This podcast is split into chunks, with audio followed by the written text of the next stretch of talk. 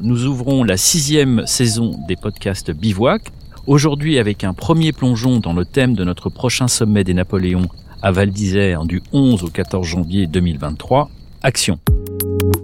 Bivouac, épisode 19.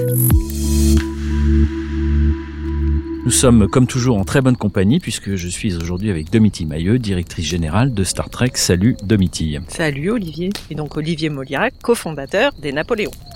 Et aujourd'hui nous avons la joie et le bonheur d'accueillir Caroline Ramad. Salut Caroline. Salut.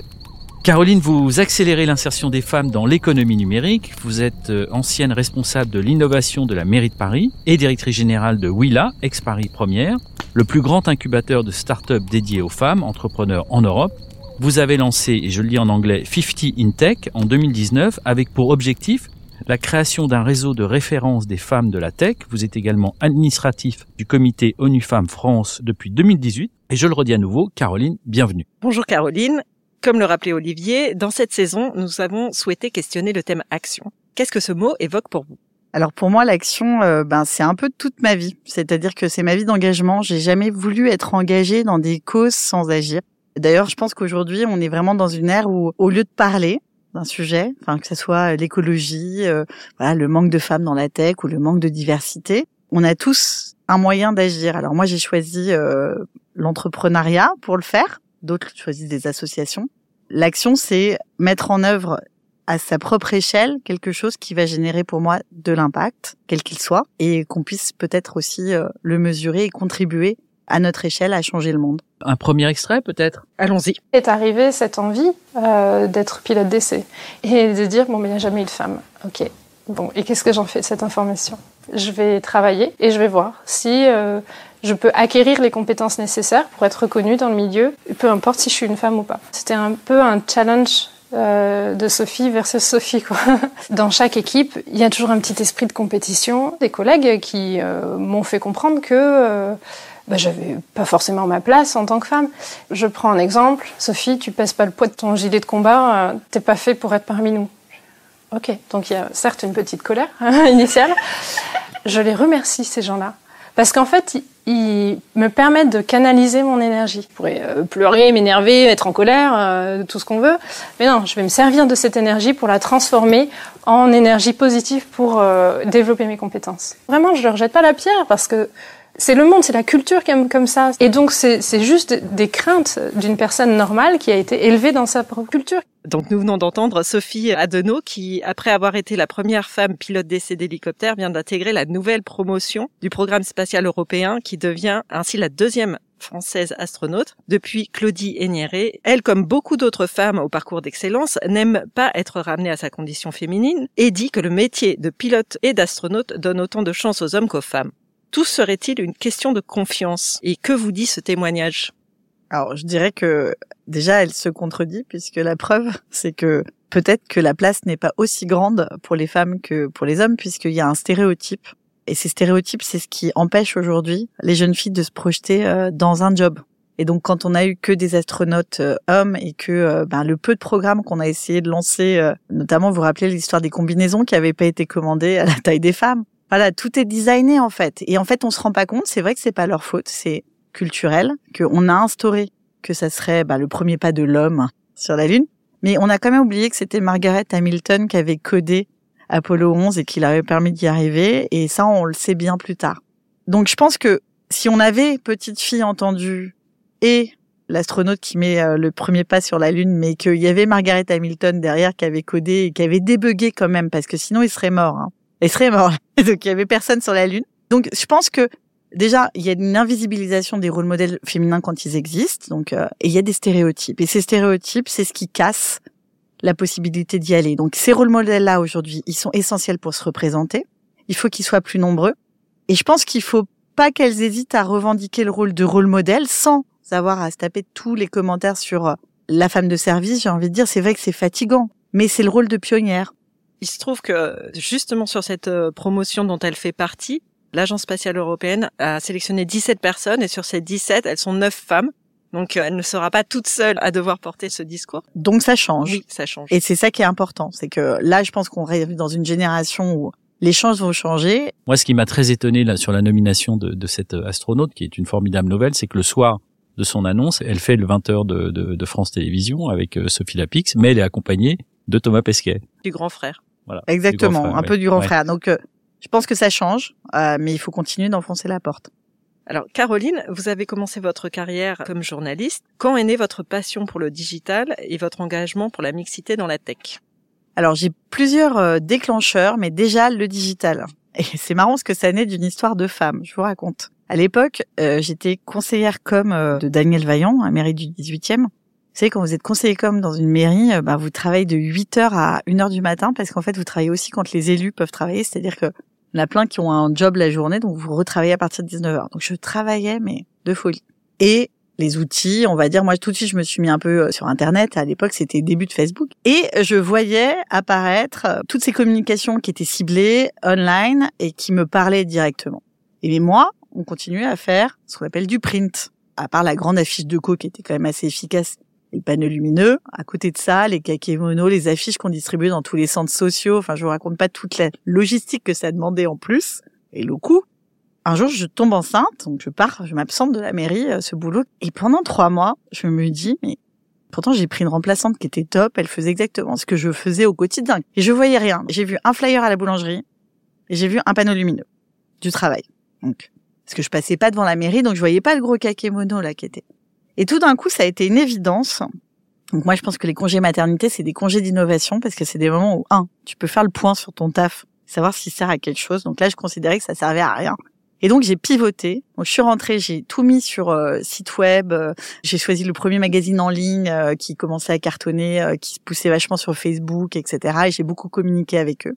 Et tout d'un coup, bah, les gens étaient touchés par ce qu'on faisait beaucoup plus fortement. Et j'avais conscience qu'il fallait continuer pour le social à avoir des, des actions de proximité, mais du coup, ça se résumait pour moi à, au flyer de la boulangerie et de- des endroits où c'était pas cher pour qu'ils le voient. Voilà. Mais le reste, j'ai stoppé. J'ai tout coupé et j'ai dit on investit là-dessus. Et le deuxième truc, c'est qu'après, j'étais embauchée euh, juste après ce congé. Donc, je suis partie à la mairie de Paris.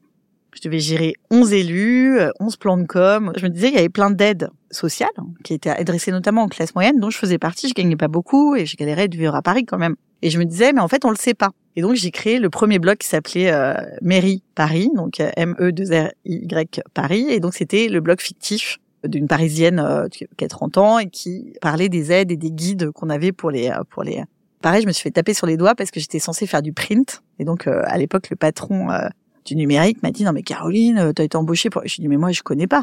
Enfin, je veux dire ça sert à rien et je ferai pas. Et donc après j'ai C'est pivoté. le patron du numérique qui vous dit ça. Faut Ouais. faire du print. Ouais, en fait chacun avait son département. Nous on était le département communication corporate, donc on faisait du print. Il y avait le département Paris.fr, etc., etc. Et donc je me rappelle très bien, je suis arrivée, j'ai fait ce blog, ça fait la guerre. Et après j'ai dit mais attends, regarde, j'ai fait quand même des affiches à côté, j'ai fait du 360 quoi. Enfin ce qui me semblait normal quoi. Donc ça ça a été le moment de bascule en me disant mais en fait, il faut à la fois euh, le digital et quelques outils. Par exemple, le guide pour les, SDF, il était forcément euh, Mm. papier. Mais euh, le reste, il fallait que ça soit numérique pour aller toucher euh, cette audience. Et ensuite, j'ai commencé à intégrer les solutions des startups dans nos outils euh, numériques. J'ai commencé à m'intéresser à l'open data. Euh, Enfin voilà, à la gouvernance ouverte, tous les sujets comme ça. Et donc ça, ça m'a passionné. Et le deuxième bascule, bon, un, j'ai toujours été euh, très euh, féministe dans mon engagement, mais je faisais partie d'un réseau à l'époque de personnes dans la com et je suis devenue présidente et je l'ai arrêté parce que j'estimais qu'il n'avait pas d'impact. donc j'estimais qu'on se faisait plaisir, que c'était un petit groupe pour se faire plaisir et que ça n'allait pas générer d'impact. Donc ça, c'était pas. voilà. Et ensuite, j'ai j'ai vu Paris Pionnière, donc qui est devenu Willa, et je me suis dit mais ça, voilà, ça, ça me parle. Ça, je vais pouvoir aider euh, 300 à 500 entrepreneurs par an, femmes, euh, à euh, les accompagner euh, dans leurs projets, les mettre en visibilité, les mettre en lien avec des fonds. Donc ça va révéler au féminisme d'action, qui était euh, voilà cette partie dont je vous parlais. Si on peut pas agir, ça sert à rien de parler. C'était en quelle année ça Oui. Ça, c'était euh, 2005. euh, donc, ça s'appelait Paris Pionnière à l'époque. Effectivement, c'est le troisième incubateur à Paris. Donc ça, euh, les gens le savent pas. Et c'était soutenu par la mairie de Paris au démarrage. C'est non-profit. Hein. C'est une association. Et j'ai été euh, embauchée pour mener la transformation. Et donc là, euh, j'ai développé les nouveaux programmes. Je me suis retrouvée à développer un business plan, fait que ça marche. Les modèles d'incubateur, c'est très fragile. Et je me suis révélée euh, entrepreneur, en fait, je pense. Intrapreneur, je l'étais toujours. Et puis je me suis révélée entrepreneur et entrepreneur euh, au service d'une cause. On va re- reboucler sur les pionnières. Justement, on va écouter un petit extrait. In February of 1946, six months after World War II had ended, America learned of a secret army project called ENIAC. It was the first all electronic digital computer. Yet the tale of ENIAC's programming by a group of young women has been all but erased from computer history. On a hand calculator, we were computing. Voilà, ça, ça évoque un petit peu le, le sujet qu'on évoquait auparavant, mais effectivement, les, les pionnières de l'informatique ont bien existé. Les ENIAC Girls, dans ce documentaire dont nous avons écouté l'extrait, Ada Lovelace, Grace Hooper, euh, Margaret Hamilton et j'en passe. Pourquoi est-ce que les femmes ont été effacées du storytelling de l'innovation? Et ça revient, là, ça reboucle aussi avec ce qu'on évoquait avec la NASA euh, sur, sur, Mm. sur ces femmes qui ont participé au programme Apollo. Alors c'est marrant parce que les ENIAC Girls, vous avez remarqué, on les nomme pas. Elles ont Mm. pas de nom. Hein Euh, donc euh, moi, à chaque fois, j'affiche euh, quand je fais des prêts, j'affiche leur nom. Je leur dis c'est qui, euh, qui sont ces femmes. Donc là, j'avais fait un, un talk chez Google comme ça.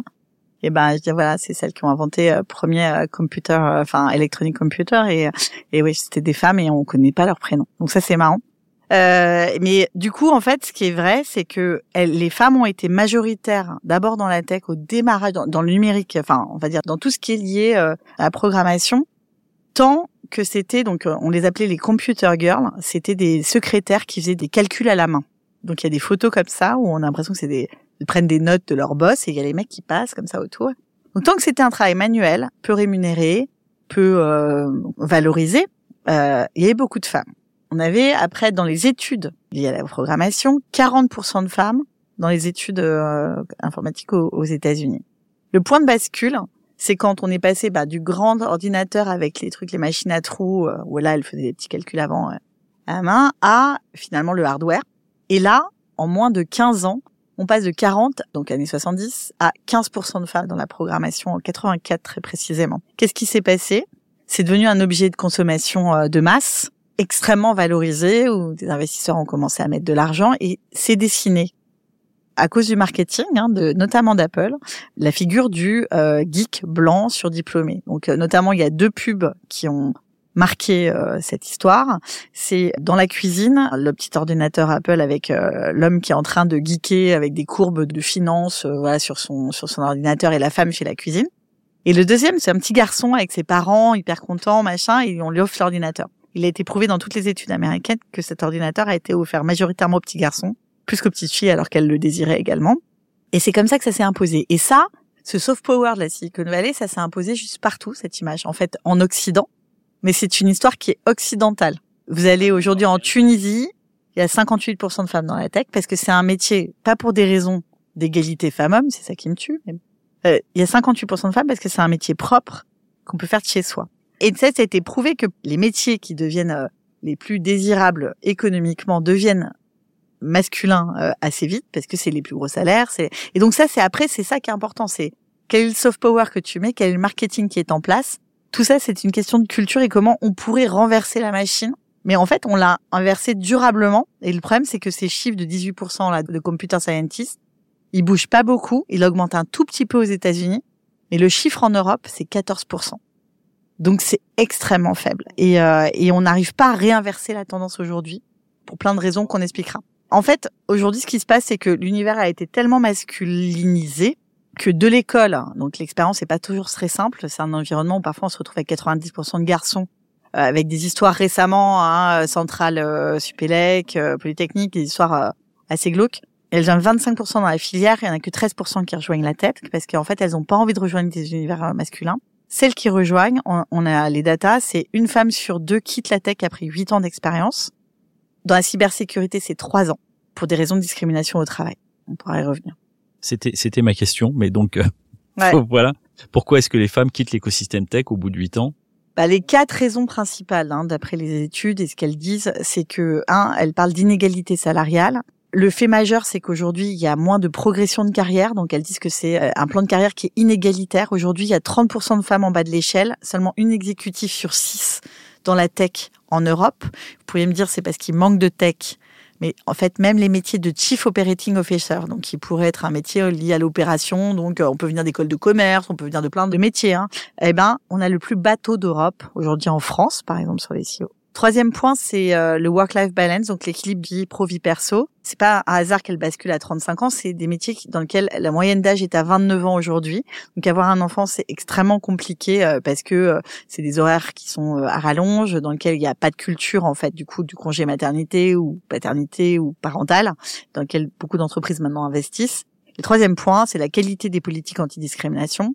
Donc justement liées euh, les politiques anti-harcèlement, etc., qui sont souvent très faibles et qui aujourd'hui font qu'elles disent euh, baigner dans une ambiance qui est trop toxique et qu'elles préfèrent faire d'autres jobs qui sont plus attendus pour elles. Je vous donne un exemple. Vous êtes head of data science.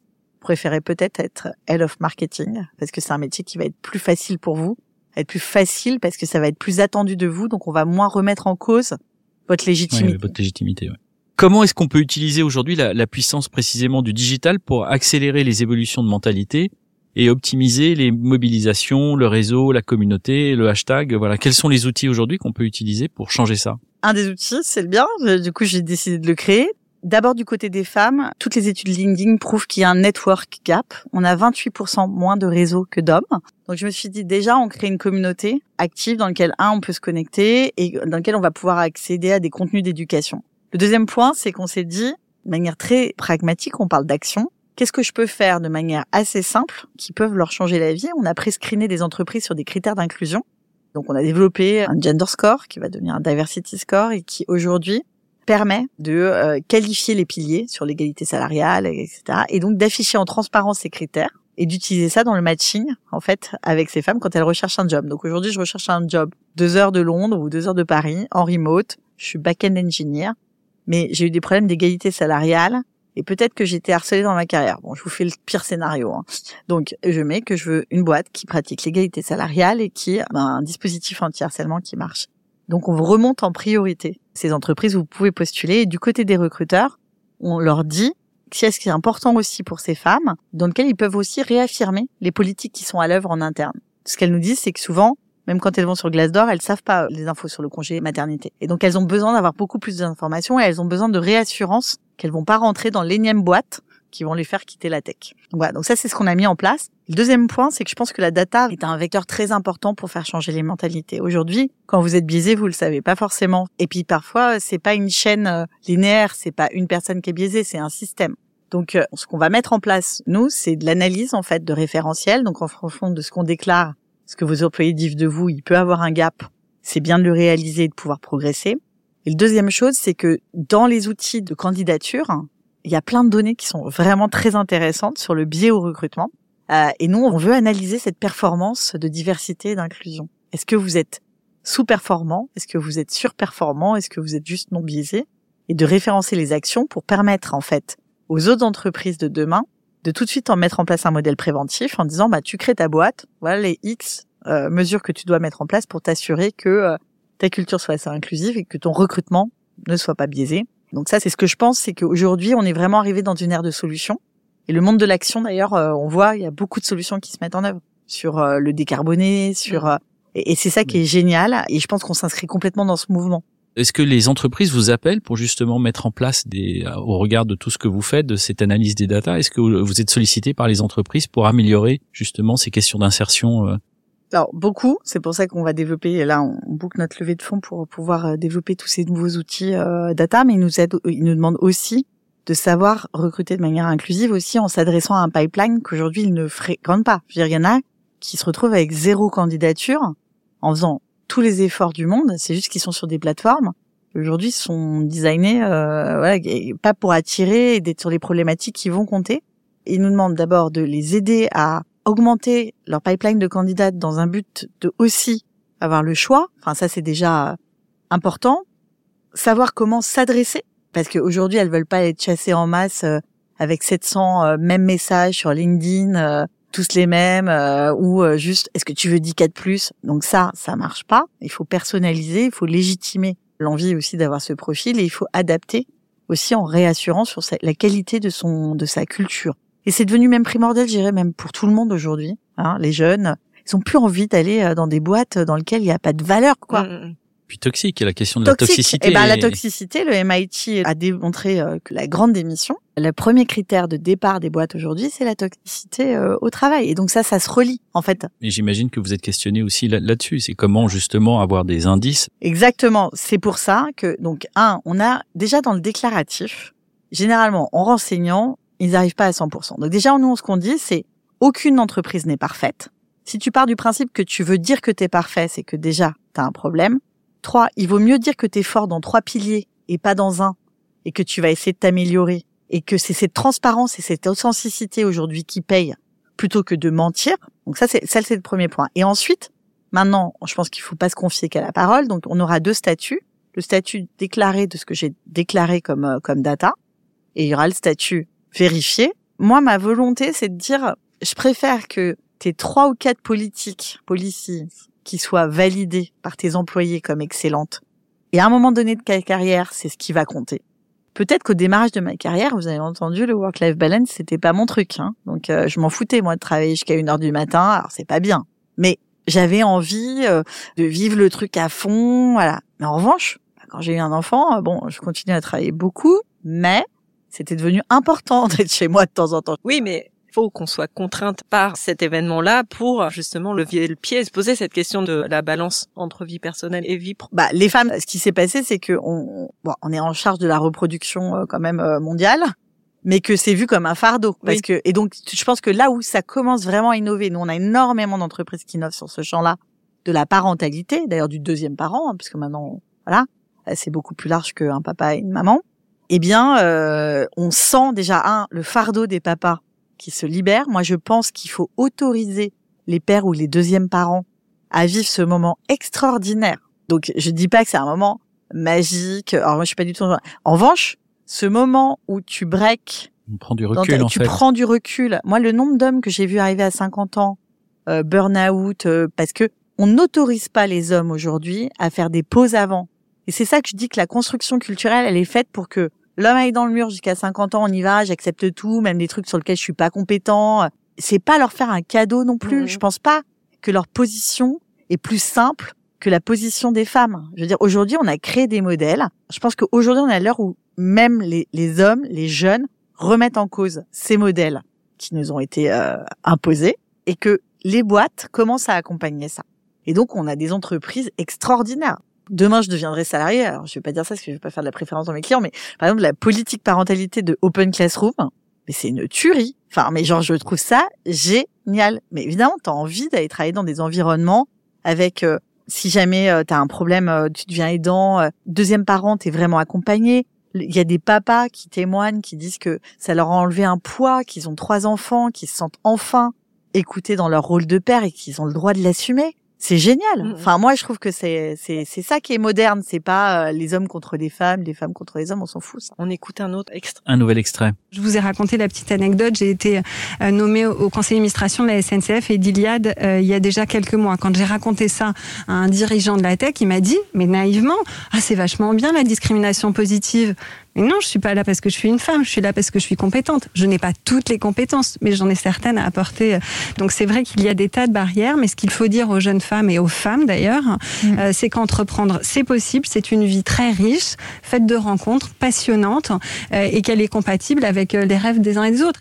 Vous avez reconnu Non, justement, j'étais en train de me creuser le. Du coup, c'est euh, Céline Lazorte, Ah, c'est vrai que c'est Céline. Et c'est marrant, je reconnaissais pas sa voix. donc fondatrice de Litchi et de Mangopé. Donc, elle évoque euh, son parcours en tant que femme entrepreneur. Les femmes représentent 10% des créateurs d'entreprises innovantes. Alors moi, j'ai dit, vous avez un... Alors là, c'est le chiffre euh, là qu'on a vu avec Figures qui prend euh, 1000 entreprises à travers euh, l'Europe. Il regardait les chiffres de la France, c'était très bas.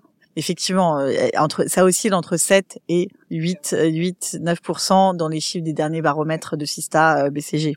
On en a un petit peu parlé tout à l'heure, mais euh, à quel moment avez-vous sauté le pas pour rejoindre l'aventure de l'entrepreneuriat? Ben, en fait, quand je pars de Willa, donc je prends cette décision un peu euh, parce que je sens que je vais pas pouvoir emmener euh, le modèle justement euh, vers l'endroit où je l'imagine, c'est-à-dire un, un modèle beaucoup plus numérique euh, qui va connecter les gens beaucoup plus loin que juste une structure locale à Paris et euh, dans une vision justement de pouvoir utiliser euh, des données, etc. pour casser les biais.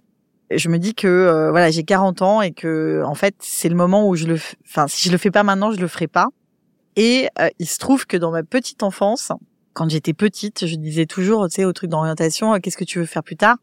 Je disais, euh, je veux être euh, businesswoman, femme d'affaires. Non, femme d'affaires. Je le disais en français parce que je parlais pas anglais à l'époque. Et donc, euh, femme d'affaires, femme d'affaires. Je me voyais dans les tours à New York, vous savez, avec cette espèce de tailleur, avec les courbes exponentielles. Working girl. wor- working girl, quoi. Et un jour, un petit garçon, un garçon, je crois que c'était au début du collège, parce que je l'ai dit assez tard, me sort, ah non mais Caroline, non mais c'est quoi ce métier, quoi? Non mais en fait, femme d'affaires. Non mais attends, de toute façon, tu vas surtout être femme de ménage, euh, enfin ou ou en tout cas être femme de ménage, c'est être femme d'affaires. Je sais pas, il fait une association, ça se fiche dans mon esprit. Je dis ok, out. Je n'ai plus jamais dit ça, plus jamais dit ça. Et j'ai commencé à mettre journaliste ou avocate. J'ai fait du droit, je suis devenue journaliste, alors que j'ai fait une terminale S option physique chimie. Et je pense que ça fait écho en plus à une histoire euh, familiale assez euh, forte. Mon grand-père était entrepreneur, le père de mon père. Euh, ils avaient un espèce de business de supérette, mais ils en avaient une centaine euh, dans le sud-est de la France, donc c'était très aisé. Machin. Ma grand-mère, c'était un peu euh, du coup euh, la femme d'eux. Il, il meurt, euh, donc euh, quand mon père avait 15 ans, il y a une condition un peu euh, horrible, ils reviennent, il est mort. euh, bon, euh, il faut gérer le business. Et on lui a pas appris puisque c'était la femme d'eux. Et donc elle se retrouve à devoir gérer le truc sans jamais vraiment, et puis pas aider quoi, dans les cousins qui trafiquent les comptes, le machin, elle sait pas. Elle a failli partir en prison, ma grand-mère. 15 ans de bataille, donc c'est toute l'histoire de ma famille. Ils ont perdu tout, quasiment. Ils ont réussi à sauver deux trois trucs euh, pour s'assurer que mon père fasse ses études, euh, faire un petit apport. Euh, Ma grand-mère se rachète un petit appartement tout petit, mais elle avait vécu dans l'opulence, hein. donc donc ils, perdent tout. Et elle est acquittée en fait à ma naissance. Je me rappelle très bien. Donc ça m'a bercé. Hein, cette perte familiale, de perte de richesse qui a marqué mon père pour sa vie et ma grand-mère aussi. Et je pense que j'avais ce truc de dire, mais putain, elle était pas con, elle était hyper brillante, euh, elle était énergique. euh, Je suis sûre qu'elle aurait pu gérer ce business. Enfin voilà, si on lui avait appris, tu vois ce que je me suis dit? Si on lui avait appris qu'elle avait dépassé le brevet des collèges et qu'on l'avait pas pris comme là, Alors, elle était très confortable hein, dans son truc à s'acheter ses trucs Gucci et Hermès et machin. Mais si on lui avait appris, peut-être qu'ils auraient pu garder le truc. Et ça m'est resté toute ma vie. Et je pense que c'est pour ça que je m'étais femme d'affaires. Et je pense que c'est pour ça que quand j'ai rencontré Paris Pionnière Willa, ça a résonné comme un truc, euh, une révélation de qui j'étais. Je me suis mis à vendre des trucs hyper chers, alors que j'ai jamais appris à vendre, que j'étais dans le public, que j'étais journaliste, mais rien à voir. D'un coup, on m'explique un business plan. euh, euh, alors, je suis nulle en Excel, mais je, tout d'un coup, euh, c'est- logique. Enfin, une marge, un machin, etc. Ça a été une vraie révélation. Mais en revanche, je sais que je ne peux pas faire un business pour un business. On sent, oui, de, à travers l'interview que l'impact, c'est quelque chose qui revient Le sens, à plusieurs euh, reprises. Je vous partage quelques chiffres que j'ai trouvés sur le site de la BPI, chiffres 2021, sur les questions de financement, justement. Les startups euh, dirigées uniquement par des hommes ont capté 88% des levées de fonds. Aucune femme dirigeante n'a réussi à lever plus de 50 millions d'euros. Donc, juste pour, à titre d'information, Céline euh, Lazorte, qu'on a écouté tout à l'heure, a levé 7 millions d'euros pour la création de son entreprise. Les créatrices d'entreprises innovantes utilisent plus de fonds de leurs proches pour les investissements à la hauteur de 48% de l'investissement dans l'entreprise et c'est 26% pour les hommes. Et euh, elles ont deux fois plus de risques de perdre le pouvoir en cas d'ouverture du capital. Que voulez-vous dire? Je, je, enfin, euh, c'est mon sujet. Au début, dans l'histoire de 15 Tech, il y avait le lien entre les entrepreneurs femmes et les investisseurs euh, inclusifs. Et euh, j'ai gardé juste une opération que je co-organise avec Vivatech parce que là, on, on essaie de mettre un chèque et tout. Parce que j'ai perdu la foi sur le sujet et quand je vous ai dit, euh, quand je sens pas l'impact, je j'ai moi-même levé des fonds. Et je peux vous dire que tous les stéréotypes s'appliquent. Et alors, en plus, moi, j'ai le sacerdoce de porter un sujet sur la diversité et l'inclusion, donc je je dérange parce qu'on porte sur des débats qui vont euh, pour eux de la conviction ils arrivent pas à voir le marché quoi alors que bon on a les chiffres on fait la RR le machin. Tout ce qu'ils écoutent dans les autres business ils arrivent pas à l'entendre euh, sur le nôtre. Et donc déjà tout est prouvé. 2,2% des fonds euh, du capital risque qui vont à des startups cofondées par des femmes enfin en tout cas exclusivement par des femmes 0,4 si vous avez de couleur. Donc bon, tout est là. Euh, en face 95% d'hommes investisseurs qui sont blancs. Je vous donne un exemple. Aujourd'hui euh, quand euh, la question de la santé des femmes a émergé, on appelle ça la, la femtech, et donc les premiers trucs sur les règles, euh, l'analyse du cycle hormonal, machin, ils étaient tout rouges dans les salles de réunion et demandaient si ça allait servir à leurs femmes. Donc je veux dire, globalement, un, ça c'est le premier biais. Deux, comme on a financé des hommes qui ont réussi, aujourd'hui, il y a des bibles hein, quand vous lisez sur les levées de fonds, et donc il y a un mec qui était le premier employé d'Anderson Horowitz qui l'a théorisé, ce truc de venture capitaliste. C'est hyper drôle ce qu'il dit au démarrage, et vous comprenez pourquoi il peut pas avoir de diversité et en quoi c'est organisé. En gros, il dit on va perdre 9 sur 10 de notre capital, il y en a une qui va marcher. ce qu'il faut faire, c'est investir dans un false positive. Donc ça veut dire prendre exactement le cas de ce qui a déjà marché pour le répliquer. Donc le cas, c'est Mark Zuckerberg, Stanford, blanc, mec, machin. Donc en fait, tout ce qui sort, et il dit, hein, si vous prenez du Ivy League, des mecs qui ont marché, euh, utilise ce genre de langage, ça va remarcher. Et donc, comme toute la logique, c'est minimiser le risque, et en plus, c'est des gros followers, quoi. C'est des gens qui sont des suiveurs. Pour ça qu'ils s'arrêtent pas de se faire arnaquer. Et du coup, de l'autre côté, bah, on est des fausses négatives. Donc, on est un risque pour eux qui est marqué négatif. Donc, prendre le risque. Donc, ça, plus tous les stéréotypes du genre, euh, elles ont pas les épaules assez larges, c'est du risque, elles ont pas assez d'ambition, euh, le BP est trop petit. Mais moi, quand j'ai présenté un BP trop ambitieux, on m'a dit, mais Caroline, tu arriveras jamais à le présenter, ce BP, c'est quoi ces trucs? Mais tu sais fait beaucoup trop.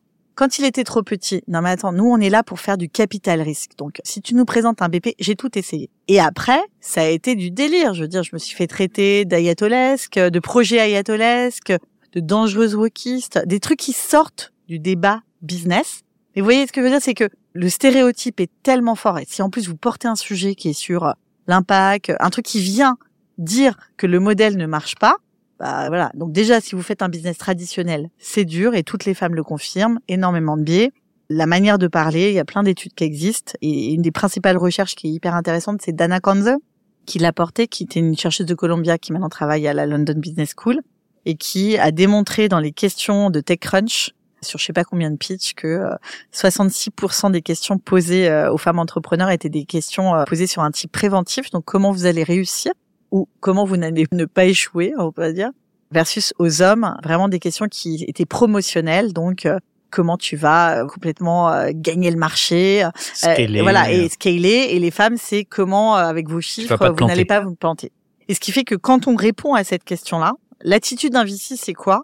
C'est une attitude qui doit être confiante, agressive. Il faut peu parler, il faut être un peu bossy, il faut être en avant, comme ça. C'est prouvé aussi par les études. Quand vous dites que déjà vous flippez, que tout mmh, est peut-être pas parfait dans votre business, il y a du stress, le stress de la présentation, il y a des codes, du pitch. Il y a, bah, vous êtes déjà en arrière. Forcément, c'est difficile, c'est plus difficile. Oui, donc, ça crée un faut, biais donc, immédiat. Voilà, donc nous, on, on coachait à un moment donné les femmes à répondre, retourner une question préventive en, en promotionnel, mais déjà c'est dur, vous devez Mhm. répondre aux vos chiffres, vous devez penser à retourner une question en question promotionnelle. C'est hyper dur. Donc les femmes abandonnent. Aujourd'hui, quand vous montez une boîte tech, vous ne payez pas vos développeurs avec de l'eau de rose. Donc vous êtes condamné à un petit business qui bootstrap, ce qui peut très bien marcher. Hein. Il y a des cas exceptionnels, etc., de bootstrap qui ont marché. Bootstrap, ça veut dire vous mettez pas d'argent, puis tout d'un coup il y a une traction euh, merveilleuse. C'est le cas de l'Emlist, euh, voilà. Mais pour une boîte comme ça, trois quarts, elles sont overfinancées quand même dans les premières années avant de fonctionner. Critéo, c'est huit ans d'investissement avec quasiment un échec. C'était un moteur de recherche du cinéma, hein, euh, Critéo, euh, démarrage. Ils pivotent parce que ça marchait pas. Ils étaient largement financés et ils font euh, la première licorne française. Une femme, on l'aurait pas permis de faire ça. Mais est-ce qu'aujourd'hui, avec le recul, on voit que les entreprises dirigées par des femmes sont toutes euh, successful, fonctionnent, qu'il n'y a pas de sujet euh, de scaling ou de rentabilité? Donc, on n'a pas quand même un, une forme de retour d'expérience ou d'analyse qui permettent justement d'aider et changer cette espèce de vision totalement archaïque. Si, il se trouve qu'ils ont des études, euh, mais que ça ne suffit pas Non. pour changer le stéréotype. Non, il y a, il y, a, il y a un fonds d'investissement américain qui s'appelle First Round qui avait analysé en 2015 toute sa data d'investissement. La première data qui avait sorti, c'est que quand il y avait une femme cofondatrice, ils avaient 63% de performance en plus sur le portfolio. Donc, ça devrait quand même à un mais moment ça impacter ne, mais ça ne Non. pénètre pas. Mais est-ce que le, le sujet, c'est pas aussi de changer euh, les dirigeants chez les VC Parce Mais que bah, c'est- le vrai coup, problème, C'est ce qu'on veut faire, nous. On voudrait proposer notre solution euh, de recrutement pour les VC. Le seul problème, c'est que monter un fonds d'investissement, c'est de l'argent départ. Donc, c'est une mise à 150, 200 000 que vous devez mettre en ticket personnel. Qui peut se le permettre aujourd'hui? Quelqu'un qui a fait ce qu'on appelle une sortie, donc un exit. Donc, il va remettre un ticket, il va être suivi par ses copains qui ont de l'argent. Pourquoi on a galéré? Moi, je voulais des femmes. Mais il y en a très peu, parce qu'il y en a très peu qui ont fait un exit, qu'il y en a de plus en plus, et il faut se féliciter. Il y a quand même des femmes qui arrivent dans la finance. Virginie Morgon, on, on a, On a, ouais, mais, mais, pas assez. Pas assez. très faible. Elles ne sont pas général partners, c'est celles qui ont la mise de fonds. Elles vont être éventuellement partenaires. Tout ce qui est en dessous suit la thèse d'investissement du leader. Donc tu peux pas changer. Ça c'est En structurel. fait, le vrai problème, il est là. Voilà. Et quand tu as une BPI qui veut pas mettre un quota et dont le fonds aujourd'hui venture finance 1,5% de femmes entrepreneurs, c'est mes impôts, j'ai un problème. Non, et pourtant, il va falloir que ça change parce que ça fait partie de ces fameuses ODD ça va 2030. pas changer très vite. Bah, en tout cas, la data sur l'investissement, là, les fameux, ça fait depuis Covid que ça descend. Donc là, je te laisse imaginer dans le moment où plus personne ne lève, là, toutes les boîtes ferment. hein. Tous les mecs là qui ont pas levé, euh, c'est c'est tombe à la pelle. Il n'y a pas une semaine où il n'y a pas une boîte qui ferme du jour au lendemain. C'est extrêmement violent ce qui se passe aujourd'hui dans la tech parce qu'ils ne vivent qu'à coup de financement. Comment se débarrasser du syndrome de l'imposteur quand notre euh, réussite est régulièrement ramenée, à- non pas à nos compétences, mais à la discrimination positive? Ouais. Parce que le syndrome de l'imposteur, c'est quelque chose auquel vous devez euh, faire face régulièrement avec toutes les femmes. Oui, oui, bah tout, tout le monde, oui, on fait beaucoup de bootcamp euh, là-dessus. La question, c'est que cette question de la compétence des femmes et du fait qu'on aurait été placé parce qu'on est femme et donc il faut être contre. Non, aujourd'hui, vu les chiffres, plus le choix que de passer par le quota. Tout l'a démontré. Je vois comment ça se passe. Donc, tant qu'il n'y aura pas, même la mesure incitative n'est pas forcément respectée. Donc, on est obligé d'avoir même des, des lois d'incitation financière comme on a, Index EGAPRO, Copé Zimmerman et la loi Rixin. Alors là, ils sont tous stressés. Hein. Il y a des patrons qui agressent, euh, qui ont vraiment fait beaucoup de choses pour que ça passe pas, parce que ça va être 30% en 2026 sur des boîtes de plus de 1000 de femmes dans les comités de direction. Et ça sera 40% après en 2030. Et on n'a pas généré la chaîne intermédiaire pour arriver à faire ces femmes. Donc là, c'est le moment d'accélérer. Sauf que rien n'est en place dans les organisations pour le faire. Donc la transformation, elle va y aller à pas forcer. Et si on a 30% ou 40% de femmes en bas de l'échelle, il y a aucune raison. On a 10 points de compétence en termes de diplôme. Je parle pas dans la tech, là. Je reviens dans le général. Que les hommes, c'est 8 points, je crois, aux États-Unis, 10 points en Europe. Ça veut dire qu'on est 10 fois plus diplômés. Pourquoi? Alors qu'on obtient les diplômes, on serait moins compétente dans les organisations. On voit bien que c'est une construction. Donc voilà, le quota, c'est l'accélération nécessaire au changement parce que sinon, rien ne bouge. Nous, on doit savoir qu'on est là pour notre compétence et puis après, j'ai envie de dire, avec le nombre d'hommes qui ont été euh, promus en étant incompétents, bah ça c'est la fameuse phrase de François Giroud qui disait ça que quand on aura une femme élue président de la République qui sera aussi incompétente que ce qu'on a eu, et ben on aura gagné notre combat. Et voilà.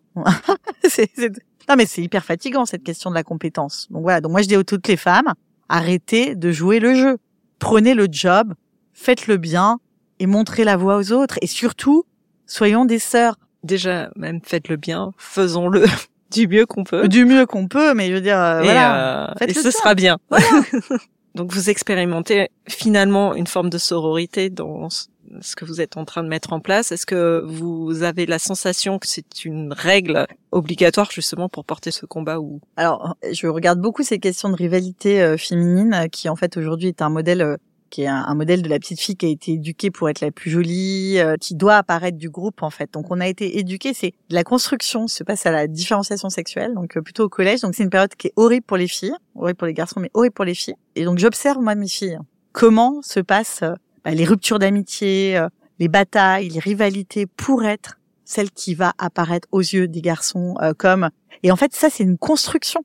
Et comme il y avait très peu de postes des générations de femmes ont dû se conduire euh, comme des hommes en étant absolument des horribles femmes pour pouvoir sortir du lot et écraser les autres pour pouvoir être celles qui allaient euh, sortir. Donc soit se conduire comme un homme soit utiliser la, la carte de la séduction. Enfin on a été obligés de faire ça pour pouvoir s'en sortir ou de miraculeux s'en sont sortis parce qu'elles avaient quand même des hommes autour qui étaient assez inclusifs pour pouvoir sortir juste avec leurs compétences et être promus. Mais ça, c'était vraiment très rare. Et généralement, elles redonnent euh, de leur temps euh, aux autres. Donc ça, pour moi, tant qu'on n'en a pas plus, ce phénomène-là, notre rôle en tant que femme, moi, chaque semaine, j'aide une autre femme. Ou si je peux pas, je la mets en relation avec quelqu'un, etc.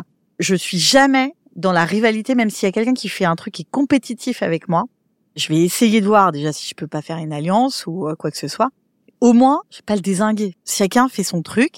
Souvent, les gens essaient de désinguer euh, l'autre, donc il faut avancer. Donc moi, mon conseil, c'est d'avancer en étant le plus respectueux des uns et des autres et de donner de son temps.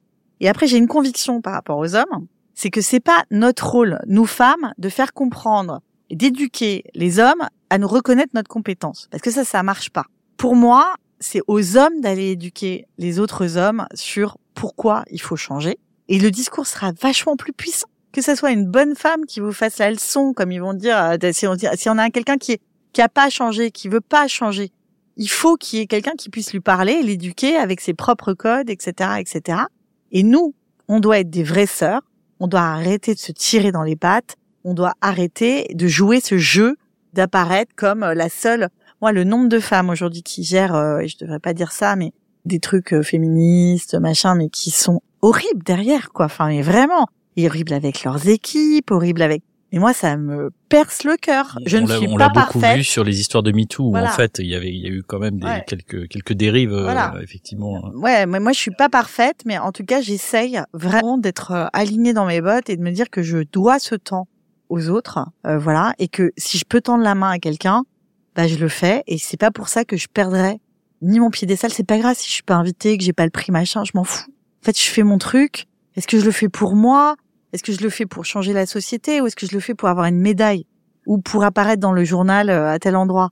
Bah non, en fait. Moi, je le fais pour que me dire que j'ai fait un truc pour que mes filles demain, euh, pour que les autres petites filles, euh, et puis que cette planète, elle arrête de tourner à l'envers. Voilà. Et c'est ça la conviction et c'est ça l'action. C'est pas euh, se tirer dans les pattes ou euh, ou euh, donner des leçons. On est bien d'accord alors.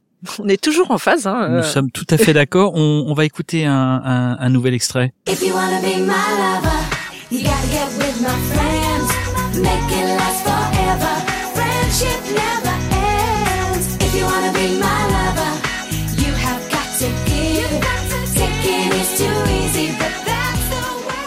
Bon, vous avez évidemment euh, reconnu cet extrait des cet extrait pardon des Spice Girls dont vous avez emprunté le, le nom pour la création de votre euh, bootcamp 15 Tech sur deux mois avec un réseau de 10 000 femmes en Europe. Racontez-nous, Caroline. Ah, le What I Really Really Want Bootcamp? Oui. Ouais. C'est vraiment le bootcamp sur la négociation salariale. Et j'avoue, en fait, on était en train de chercher un nom parce que bon, on avait vu qu'il y avait des écarts de salaire. Hein, c'est 19,6%, y compris dans la tech, notamment parce qu'elles acceptent pas des positions euh, de leader. Et, euh, et puis toutes, elles nous racontaient qu'elles avaient des problèmes pour négocier leur salaire, etc. Donc euh, quand on s'est lancé, euh, donc maintenant on est à, on à presque 30 000 euh, membres de chez Justine Tech, mais euh, on venait de se lancer et j'ai dit bon, en fait on va faire ça. Euh, on va faire ce premier bootcamp et ça fait la troisième édition qu'on fait. On a formé plus de 7000 femmes déjà à la négociation salariale, plus tous celles qui regardent les replays. Et euh, 50% d'entre elles nous ont dit qu'après le bootcamp, elles avaient Réussi leur, euh, réussi à, leur négo. à- à négocier euh, leur salaire. Et le dernier, on vient de le faire. Donc en fait, si on ne négocie pas le salaire, qui a des, des ranges de salaire et que quand on met une job desk, on sait combien c'est, ça vaut, etc. Qu'il n'y a pas de négo, en fait, que tout le monde sait et comment tu sais comment tu progresses de machin, etc. En fait, il y a zéro gender pay gap. Donc euh, la transparence est quand même un levier extrêmement puissant pour résoudre les inégalités. Aujourd'hui, je pense que tant que toutes les boîtes le seront pas, il faut qu'on apprenne à négocier parce qu'en fait, on le fait pas. Mais que le truc assez puissant, c'est peut-être d'arrêter la négociation en fait. Et ça, c'est plutôt dans les pays du Nord où il y a des Dans les- boîtes dans qui, les boîtes qui- ouais, dans les boîtes françaises, qu'il y a des boîtes françaises qui Ouais, il pratiquent. y en a, euh, ouais, ouais. ouais, il y en a beaucoup. Dans la tech surtout. Ils ont, euh, en fait, ils, t'as énormément de boîtes qui publient leur salaire. Généralement, c'est t'arrives, t'as une grille. Donc voilà, des boîtes, euh, voilà, euh, des, des boîtes comme Alan ou autres, euh, ils ont des grilles. Tu sais exactement comment tu pas peux encore être c'est- euh, voilà, pas, non mais en fait, c'est tu rentres, t'es junior, t'as ton expérience, en fonction du, machin, du, du job, du job et ta position. Exactement. Mais ce qui, quelque part, euh, et, et c'était une, une des patronnes intérimaires de Reddit, hein, qui est partie parce qu'elle s'est fait harceler d'ailleurs par le propre réseau qu'elle pilotait, qui avait arrêté les négociations de salaire à l'entrée justement pour résoudre les inégalités aussi, qui avait démontré que ça marchait bien. Et c'est vrai que voilà, il y a plein de pays qui passent à la transparence des salaires, en tout cas au moins sur les job desks. Boris Johnson, je pense que c'est son seul actif. Alors franchement, quand il a annoncé ça l'année dernière, je me suis dit, le mec, quand même une horreur. Au milieu de tout ça, il, passe la loi sur la transparence des salaires au UK. Bon, bah merci Boris, t'auras au moins fait ça euh, pour le patrimoine euh, UK. Mais aux États-Unis, t'as des États qui sont passés à la transparence des salaires. hein. donc euh, c'est un peu un casse-tête pour les sites euh, de job parce qu'il y en a qui sont transparents ou pas. Indeed euh, commence à annoncer ça et nous on essaie de le faire passer sur nos clients là. Sauf qu'on a une majorité de clients français et je pense qu'il va falloir qu'on arrive plutôt le, le faire euh, vite au UK, euh, dans les pays nordiques parce que on est quand même sacrément en retard euh, sur cette question-là quand même. Quels sont les rôles modèles aujourd'hui féminins dans, dans, dans la tech? Alors, il y en a plein, des entrepreneurs, mais aussi euh, des. euh, tu as vu des Céline. euh, moi, j'ai beaucoup de copines, hein, donc j'adore les entrepreneurs de la tech. et j'en ai dans mes investisseurs en plus que j'admire particulièrement. Marie Outier qui a revendu sa boîte à, Twitter, qui avait fait Hayden, une, une boîte en AI en marketing qui était assez puissante. J'ai Camille de Gochaba qui a un outil pour réduire les biais dans le recrutement, mais qui analyse les soft skills grâce à la neuroscience. Elle a un PhD en neurosciences, elle été prof à Harvard, elle est juste impressionnante. Euh, Clémentine Piazza de In Memory qui a révolutionne les pompes funèbres et qui m'a sauvé la, mort de ma maman parce que j'ai expérimenté son service et ça a été euh, juste euh, extraordinaire euh, comme expérience. C'est des trucs qui changent vraiment. euh. Ah oui, et puis là vous avez une petite jeune là que d'ailleurs j'ai d'un- d'interviewer qui s'appelle Amy Plante qui est une euh, une jeune fille qui a fait 42, qui était en je crois en littérature et qui s'est reformée et qui du coup aussi a fait un master en économie euh, numérique et là qui devient une youtubeuse euh, hyper euh, marrante sur le code, euh, qui raconte, qui fait des... euh, Voilà, donc il y a des nouveaux visages comme ça qui émergent. C'est bien, voilà, d'avoir des influenceuses codeuses, ça change euh, Oui, des ça change un peu, maquillages oui, et de... Oui, oui. Voilà, ça, mes enfants regardent ça et je suis là. Non, mais tu veux pas regarder ça là sur YouTube C'est vachement bien là. Tu vois. Oh non. voilà. Je dis, si si, regarde, je te jure, ça a l'air sympa. tu vois. Mais euh, donc oui, il y a des il y a des nouveaux rôles modèles, mais c'est pas encore aussi puissant que un Jeff Bezos, un Elon Musk dont on nous rabâche les oreilles tous les jours, ou alors tu vas avoir la Elizabeth Lone. On n'a pas fini, mais on va arriver à une partie un, peu plus fun. Euh, on va vous donner euh, quelques citations Ouais. et il faudra euh, deux choix d'auteurs. Il faudra nous dire qui. euh, Alors, je vais être voilà. nulle là. Il se trouve que ce ce n'est pas un examen, c'est ça qui est bien. C'est ça. Donc on a le droit de se planter. On a le droit 100% de se d'erreur. planter. Est-ce qu'on accepte 100% d'erreur Ah, on peut accepter Alors, on y va. 100% d'erreur. Il n'y aura aucune mauvaise note. prête. Ce n'est pas noté, loin de là. Ce sont des Euh, citations exclusivement sur l'action. D'accord. Et c'est Kiki qui l'a dit alors? Euh, C'est qui, qui, c'est qui, qui, qui l'a dit? À toi l'honneur. Allez, Alors, vas-y. le futur appartient à ceux qui croient à la beauté de leurs rêves. Eleanor Roosevelt ou Ken West?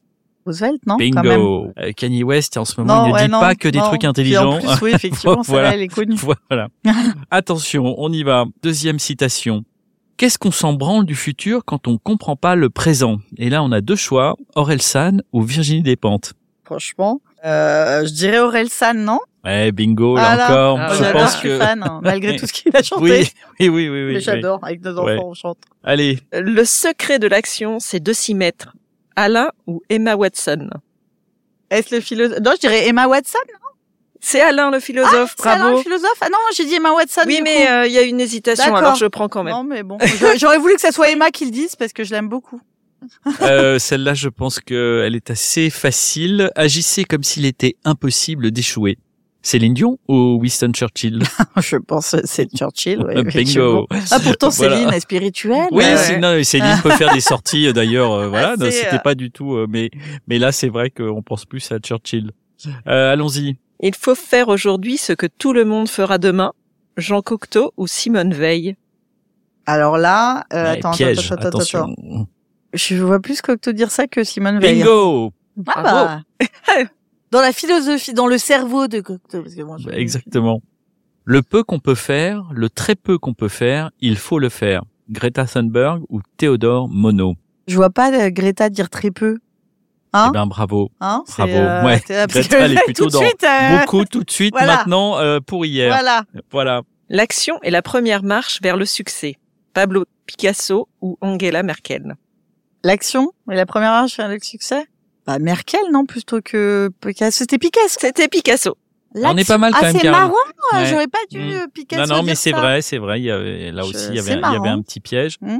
Commencer, c'est avoir à moitié fini. Michelle Obama ou Horace?